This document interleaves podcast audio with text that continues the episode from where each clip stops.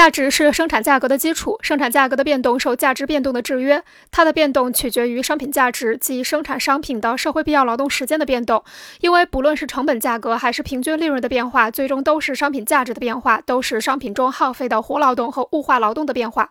价值的变化会反映到生产价格的变化上，价值量的增加也会影响着生产价格的提高或降低。一般而言，平均利润率的变动非常慢，因为生产价格的变动主要来自成本价格和生产要要素价值的变化，这种变化或者由生产要素部门缩短社会必要劳动时间引起，或者由本部门技术结构变化引起。就整个社会而言，在量上，利润量等于剩余价值量，生产价格等于价值，市场价格围绕生产价格波动与围绕价值波动在质上并没有本质差别。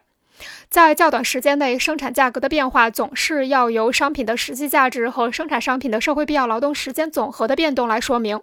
商品以生产价格出售，其实就是以价值出售，而交换仍是以价值为基础的等价交换。